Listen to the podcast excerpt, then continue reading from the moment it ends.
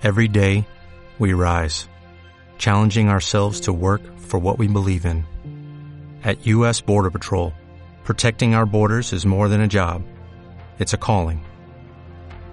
Agents answer the call, working together to keep our country and communities safe. If you're ready for a new mission, join U.S. Border Patrol and go beyond. Learn more at cbp.gov/careers. Se abren los micrófonos para iniciar la tradición republicana del sonar informativo. Comienza el Jueves de Mayol. 7 con 22 minutos, estamos de regreso en este sonar informativo. Don Alberto Mayor, Pero por favor, ¿cómo está usted? eh, muy bien, muy bien. ¿Cómo están? ¿Qué de su vida? ¿Todo bien? Bien, todo bien. Volví al, al horario antiguo. Ah, ¿este era el Sí. horario previo? Sí, sí. sí. Ya. Este era mi, mi horario hace mucho tiempo. Pero, Igual rudo, ¿ah? pero sí, pero es más Levantarse cómodo. una hora más porque- temprano. porque- Hay menos tacos en las calles. Sí, bueno, en realidad eh, estos últimos días me he estado levantando como a las 4, entonces en realidad... Ah. ¿verdad que tienes otros menesteres domésticos Sí, que te obligan a mismo, levantarte no, no, temprano? No, no- no hay ningún problema. no hay ningún- tuve que hacer hora para venirme, de hecho. O sea,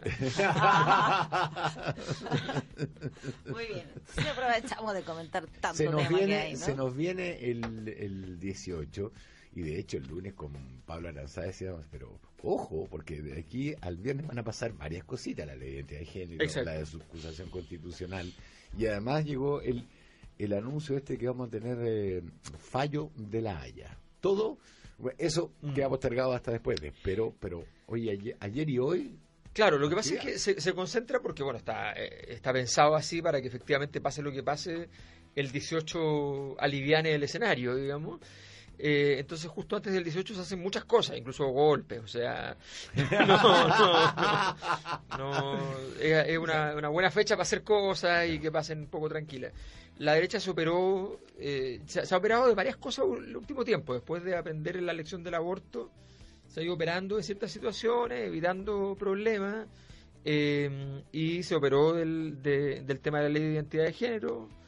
Eh, ¿Se que- operó de la ley de identidad de género? ¿O va a seguir dando? O sea, bueno, hay algunos que estando empiezan el tema, que- que porque siguen- Tribunal Constitucional. Lo, lo que pasa es que hay algunos específicos que van a, van a tratar de tens- van a tener- tratar de tensionar el asunto naturalmente, porque, porque además, ojo, esto ya pasó en, en, en España.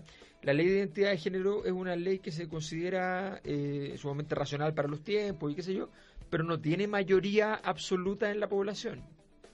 Son, Sí, sí. son, legisla- son legislaciones que tienen que, que, que no tocan cuentan atavismos culturales. Exactamente. Entonces, frente a eso, nos falta el que dice, bueno, aquí hay negocio. Eh, hay algunos que lo creen de verdad, hay otros que dicen, aquí hay negocio. Eh, y, y van y dicen, empiezan a defender este punto porque efectivamente allí concurren, eh, concurren votos potenciales en el futuro. Entonces, el Partido Popular se dio un festín con Podemos en España en este tema. De hecho, veía ayer la, no- la- la noticia horrorosa, un niño que se suicidó esperando el tratamiento hormonal. Exacto. Que se ha hecho el- el Pero, pero, eh, acá en Chile el asunto parecía que iba a ser una gran polémica hasta que, fenómenos culturales mediante, de, eh, la, una mujer fantástica terminó con la discusión. Sí, O sea, ese día de para adelante, sí, Exacto. sí. De ahí todos empezamos a adorar el fenómeno trans, que fue una, una muestra de, de, digamos, de la ignorancia que existía del tema. Sí, por El- supuesto. El, el- el haber puesto eh, el- la angustia de una persona trans en pantalla, de repente sensibilizó a mucha O gente. sea, eh, lo permite digo, conocer también, porque a lo mejor Por mucha eso, gente no sensibilizó sabía a mucha y gente dice, bueno, en realidad de- qué complejo de ser tener que Ahora, el problema es que, que los gobiernos, lo- la, la política, que se supone que en este tipo de temas se pondera las situaciones, se informa previamente, qué sé yo, que una película tenga que ser la base de su cambio de, postura, bueno, es un poco, un poco triste, pero por lo menos hubo Pero, un cambio. claro. Por lo menos hubo un cambio. Entonces, se operaron ya el asunto, yo creo, yo creo que no van a perseverar. Mi, mi- mi- ¿Qué dicen en el Tribunal Constitucional? mi impresión de lado es- y lado, porque de móvil también han dicho que quieren ir al tribunal, pero para conseguir otra cosa, que es que esto se pueda rebajar eh, Pues, o sea, menos de, 14, menos de claro, 14 años. mal, pues- mal- un mal acuerdo con buen juicio. ¿no? Claro, yo, yo creo, yo creo que, el- que, el- que efectivamente eh, se puede ir al tribunal por, por, por un lado o por el otro, pero en la práctica no, va a haber, no van a haber los apoyos políticos relevantes para que eso sea, sea viable. O sea, yo creo que, que el, el asunto está como, como está. Lo mismo que va a pasar hoy día probablemente con la acusación constitucional. O sea, lo más probable es que la acusación constitucional eh, pase no, no pase y, y, y, y muera con, con, con, calma, con tranquilidad, eh, porque los jueces eh, establecieron que esta medida era una medida de última instancia gravosa eh, y eso lo construyeron muy, muy bien, construyeron un caso. ¿no? O sea, los, los, jueces dijeron eh, y lograron hacerlo eco socialmente que esto era eh, cuestionamiento a la división de los poderes. Claro. Eh, o sea, que es una cosa muy... Y que era culpa de los legisladores. Y que era culpa de los legisladores, cosa que es cierta. Uh -huh. Que por lo demás es muy cierta. Cosa que es cierta, cosa que es cierta. Eh, entonces, claro, que los legisladores vayan y les digan a ellos, entonces se pone se produce un problema. Eh, pero la, lo, que a mí me parece más preocupante es que la, la, la, acción por parte de la Corte Suprema, lo que me parece más preocupante es haber acusado que eh, había eh, una, un cierto abandono del principio fundamental democrático de la división de poderes eh, con esta acusación, cuando es evidentemente no, porque es evidente porque básicamente la ley chilena establece, nuestra constitución establece que el Congreso puede hacer una acusación constitucional eh, a la Corte Suprema. O sea, entonces, ¿de qué estamos hablando? No tiene, no, si, no, está, si, está, contemplado en la Constitución, no puede claro, ser. Se, se, entiende que efectivamente es parte de, la, de, de, las formas de control que tienen un poder sobre otro, eh, como lo existen en todas las democracias. En última instancia, se entiende claro. obviamente que se llega a situaciones límites donde efectivamente están en juego elementos y en este caso es pertinente, aun cuando no, no, me voy a pronunciar si respecto a si es pertinente la acusación constitucional, pero cuando tú hablas de que hay un conjunto de legisladores que están diciendo que de acuerdo al, a la mirada de los derechos humanos a nivel internacional que Chile tiene además firmado, convertido en tratados y por tanto convertido en leyes, eh, no se están cumpliendo eso a partir de ciertas decisiones judiciales, puede ser perfectamente legítimo entonces eh, recurrir a esta. Claro, que el argumento de quienes defienden eh, a los jueces o sí. que no están de acuerdo con la Constitución Constitucional para, para, sí. para plantear la diferencia, porque sí. hay algunos que no están de acuerdo en cómo, cómo se falló.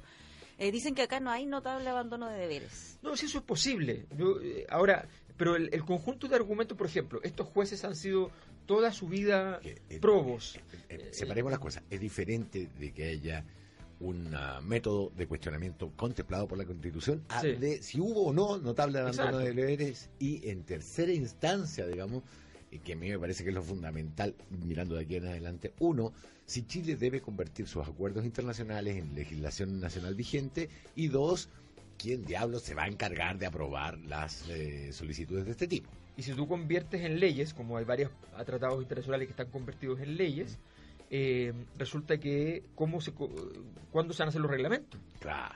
Porque resulta que Chile, por ejemplo, por ejemplo, el sistema chileno, de acuerdo a la legislación internacional, el, el sistema laboral chileno cambiaría radicalmente con el solo hecho de reconocer que ya son leyes, porque ya son leyes de la República, los acuerdos de, sobre tratados laborales internacionales, que hacen que la reforma de Michelle Bachelet y todas las reformas laborales que se han hecho sean irrelevantes porque se transformaría Chile en un país de estándar internacional respecto a leyes laborales. ¿Un país OCDE?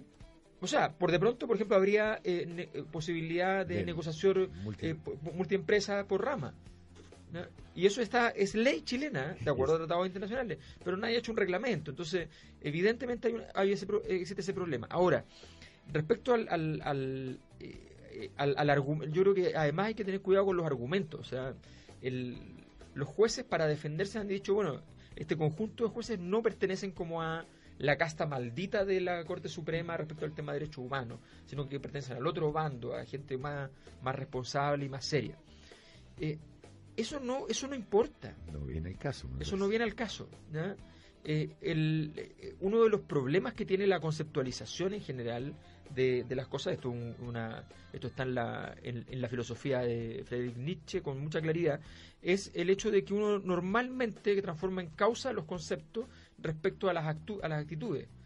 Y que no necesariamente así me explico si yo me quedo aquí solo en este estudio y ustedes salen y qué sé yo y detecto que hay un celular en la mesa, ¿ya?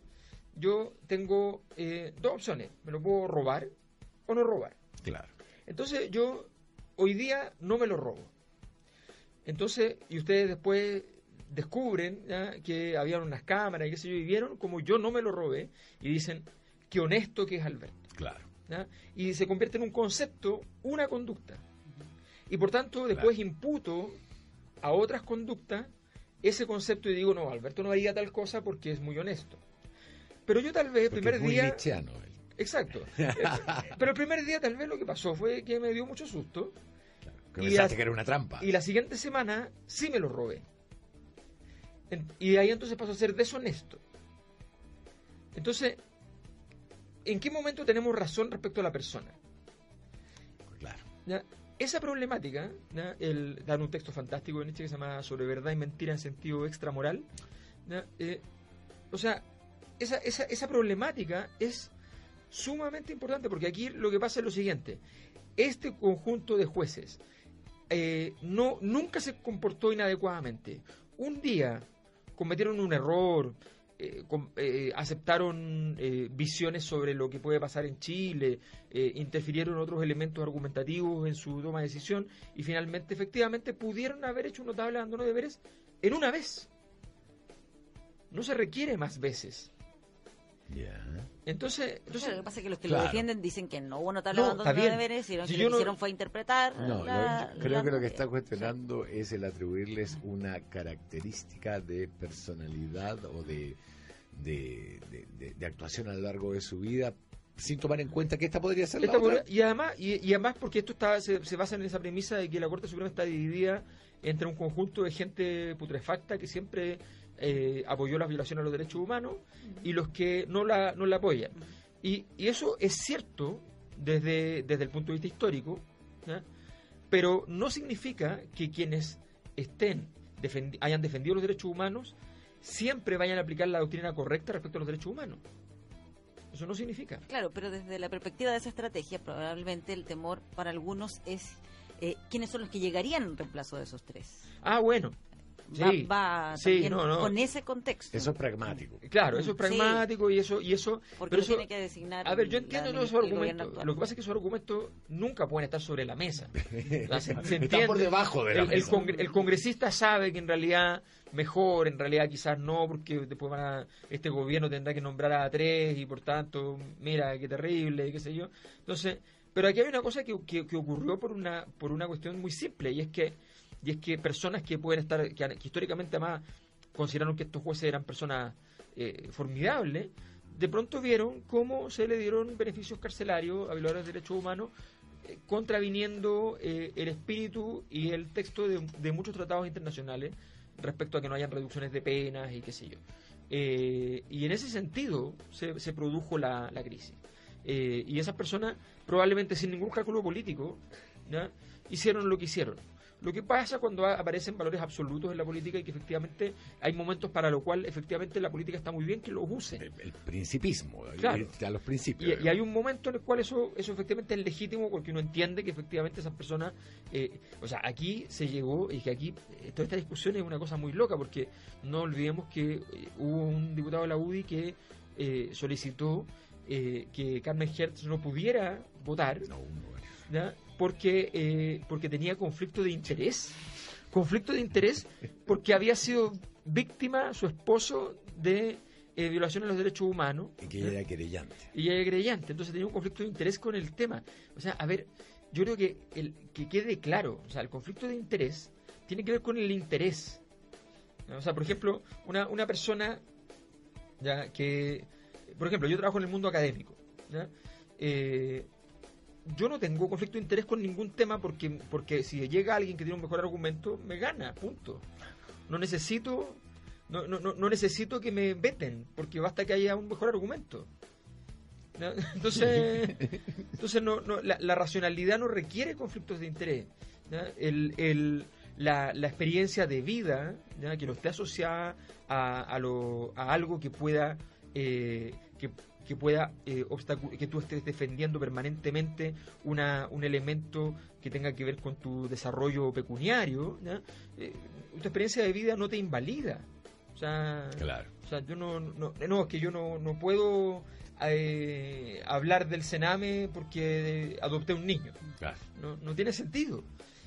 entonces, entonces la, la, locura de, todo esto, yo creo que el, el, el, posverdismo llega un poco lejos en ese sentido. Pausa. Hacemos una pausa. Estaba esperando el separador Hacemos una pausa. 7 con 40 minutos, don Alberto Mayol. No, Retomamos la, la conversación. No, no dejemos, no dejemos en el, no releguemos al olvido la argumentación que, que hubo ayer en la identidad de género, ¿no? Justamente iba a proponer ah, colocar eso sobre la mesa. Es labor de un académico, el, el, el, tábano en el lomo del burro. Vamos a, a lanzar el argumento presentado ayer por el diputado Durán. que dice básicamente así, para recordar a quienes nos están escuchando a raíz de esta aprobación de la ley de identidad de género, los hombres decidirán ser mujeres para jubilar antes. Porque jubilar en Chile es un incentivo, algo por todos, ¿no? Recibir esa suculenta Lo primero es que si el si acaso eso pudiese ser posible, eh, eso eh, estaría eh, no tendría ningún sentido a menos que hubiese un sistema de reparto. Por lo tanto, se equivocó el sistema, porque hubiese un sistema de reparto, claro, recibirías el sueldo promedio de los últimos años, pero como aquí se te divide de acuerdo a los años que quedan, entonces, por razón por la cual las mujeres, además de que normalmente tienen menos fondos por la cantidad de, meses trabajados durante su vida, eh, además eh, se les divide porque tienen más esperanza de vida y porque además jubilan antes, o sea, entonces reciben una cantidad mucho más exigua. Por tanto, si alguien, eh, y la mayor parte de la gente además debe enterarse el diputado, intenta no jubilar a la edad de jubilación. yo pensaba en eso. El, señor dijo además que con la ley de identidad de género las parejas gay podrían casarse ya que uno de ellos podría cambiarse de sexo. Toda clase de combinaciones. pero, pero de, de, verdad, ¿en qué estaba pensando la gente cuando votó a este señor? O sea, uno debería en estos casos uno se, a mí me sale el fascista, el pequeño fascista que todos llevamos dentro.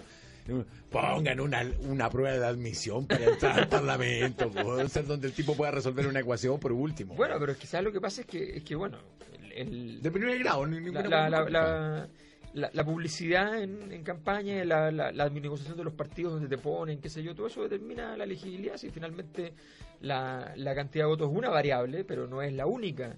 Eh, y en ese sentido, desgraciadamente, tenemos negociaciones que incluyen hoy día, además, y hay que decirlo con toda claridad, que incluyen a esta idea de bancadas evangélicas, incluyen como estamos a tener tanto. Entonces. O sea, es que el punto es que hay gente que efectivamente vota por eh, eh, este tipo de candidatos. Por eso es necesaria educación gratuita de calidad para todos. Por supuesto. Tú no puedes votar a alguien que va a ir a legislar con la Biblia en la mano. Es como si a mí me votaran no sé, la, iglesia de, los tontos aburridos, digamos, me votaron porque dije, y voy a, legislar basándome en el libro El Teatro del Absurdo. Bueno, a ver, tenemos... tenemos el imaginario. El, hace un par de años atrás, Ciudadano Inteligente hizo una, una encuesta en el Congreso, no era todos los congresistas, fue una muestra, y de la muestra, cerca del 40% eh, no creía en la evolución de las especies.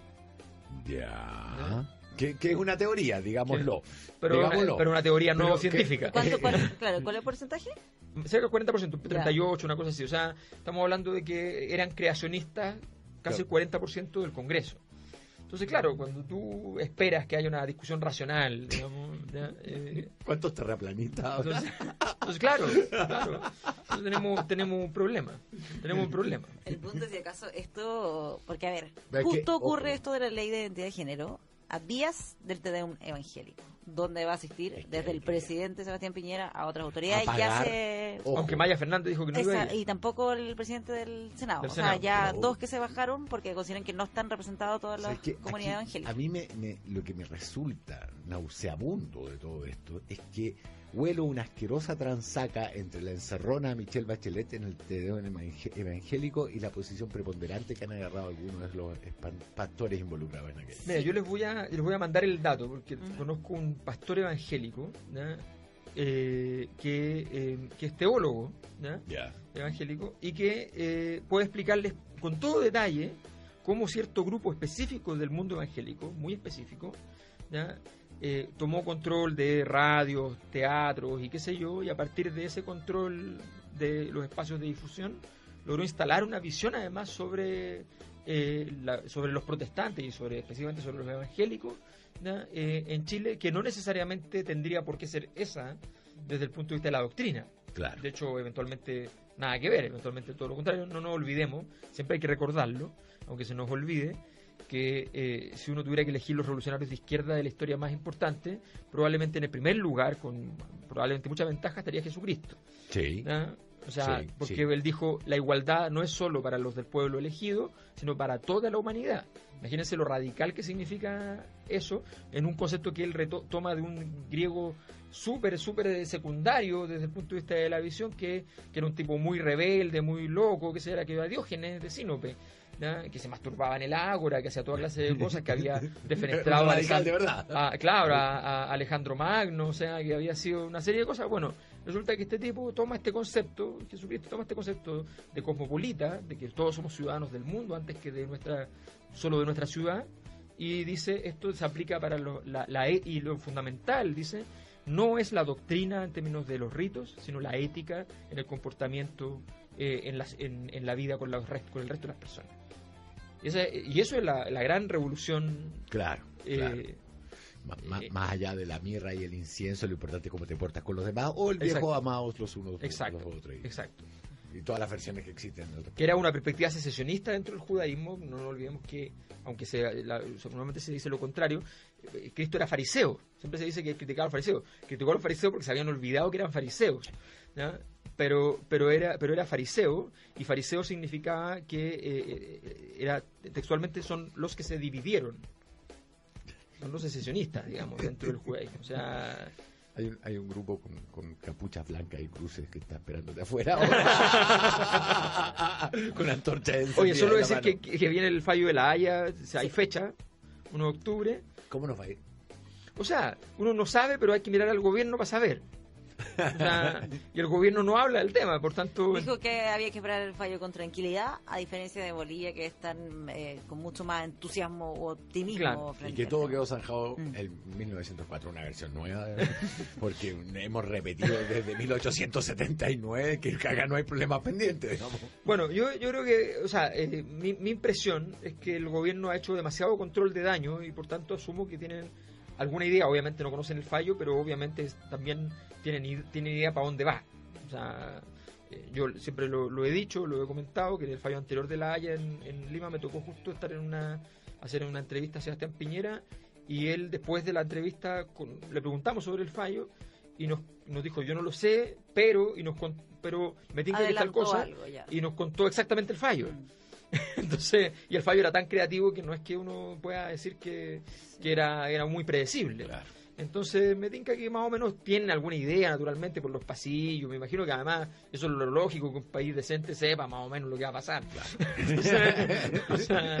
así que. Para eso pagamos millones da la impresión de, gente, Claro, para eso que va a haber un cierto al menos va a haber un fallo complejo para, para Chile. Pero complejo hasta qué punto, porque tampoco aquí se está Bolivia viendo nada diciendo queremos este lugar específico. Lo que plantea es si acaso Chile o no tiene alguna obligación de negociar. Claro, lo que que te vaya mal con eso es muy grave porque, porque eso es absurdo. O sea, de verdad el juicio en su totalidad es absurdo, esa es la verdad. Sí, sí. O sea, tú puedes estar a favor, en contra de cualquiera de las partes, pero en realidad en términos jurídicos la tesis es muy rara, es como estás obligado a negociar porque, eh, aunque, porque me generaste expectativas aunque no aunque te vaya aunque no aceptes nada entonces yo me puedo ir a hacer un show durante tres años un show bien montado, o sea, puedo contratar actores en vez de abogados. Como que, como que estás negociando, como que estoy negociando. y, de repente me paro y digo, no, esto se acabó, esto del colmo, porque no sé quién dijo no sé qué cosa. todo el esfuerzo posible. Hicimos todo el esfuerzo posible y va a otros juicios. ¿Hasta cuándo estos bolivianos rechazan todo lo que proponemos? Entonces, evidentemente es ridículo. Evidentemente es ridículo. Incluso el peor escenario que se pueda dar es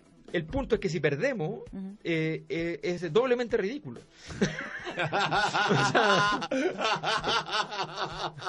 y eso debería hacer pensar si la doctrina que usamos para las entrevistas exteriores es razonable, prudente o lo que sea, porque la verdad es que, bueno, la suma de ridiculez es, siempre un factor que uno debiera ponderar a la hora. Claro, claro. Por último, por una cosa de pudor, digamos. Claro, que al final del día incide en la encuesta. Exactamente, exactamente. Los deportes llegan al sonar informativo. Lo comenta Ignacio Pérez Tuesta. Son las 7.53 minutos, estamos de regreso en este sonar eh, informativo. Hago la salvedad que don Alberto Mayor, que ya entró antes del programa, se ha retirado ya en estos momentos para que no parezca que lo censuramos ni nada, porque tenía compromisos que requerían. Ineludibles. Claro, por eso es que no es que haya sido reemplazado por Ignacio Pérez. No, al contrario, generalmente se quedan juntos y complementamos. ¿Cómo están, temas de fútbol. Buenos días. Muy bien, ¿qué tal? Buenos días. Me imagino eh, que con muchas informaciones deportivas, Ignacio. Eh, no, de hecho Vamos venía... a hacer una versión extra larga con los temas de fútbol y otros deportes. Siempre hay cositas, siempre hay cositas. Eh,